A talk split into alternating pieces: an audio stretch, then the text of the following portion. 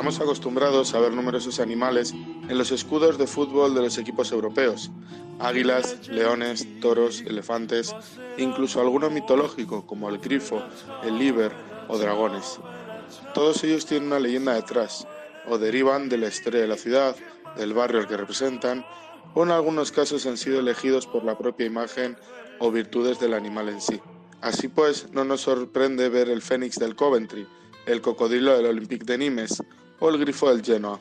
Pero en Europa existe un animal alejado de toda la historia o mito, un animal situado en las antípodas y que se, eh, cuando aparece en Europa se le trata como un espécimen raro y fuera de lo común.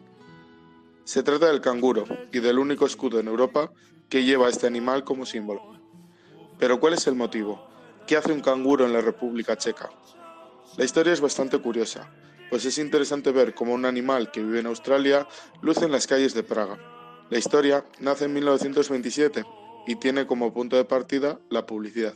Ese año, la Asociación Australiana de Soccer, discúlpenme que use este término tan americano y tan poco apropiado para un programa de fútbol de calidad, invita a todos los clubes eh, checos a realizar un tour por Australia para jugar al fútbol y promocionar el deporte rey en la gran isla.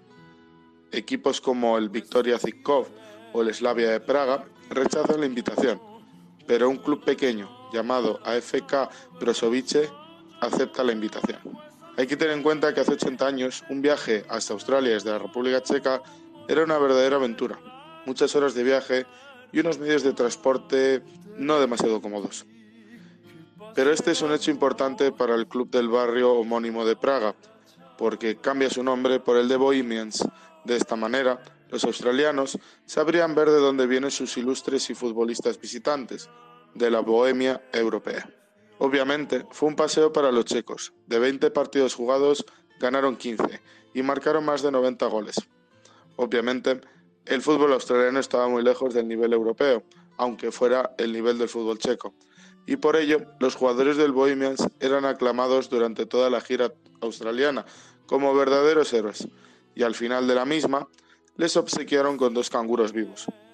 Según cuentan las crónicas del club, estos dos pobres canguros llegaron vivos a duras penas a la antigua Checoslovaquia, gracias al jugador Aldrich Hablin, y ambos ejemplares fueron entregados al Zoo de Praga. A su vuelta, el AFK Bresovice cambió su nombre definitivamente por el de Bohemians y, como no, adoptó como escudo el regalo australiano, el canguro.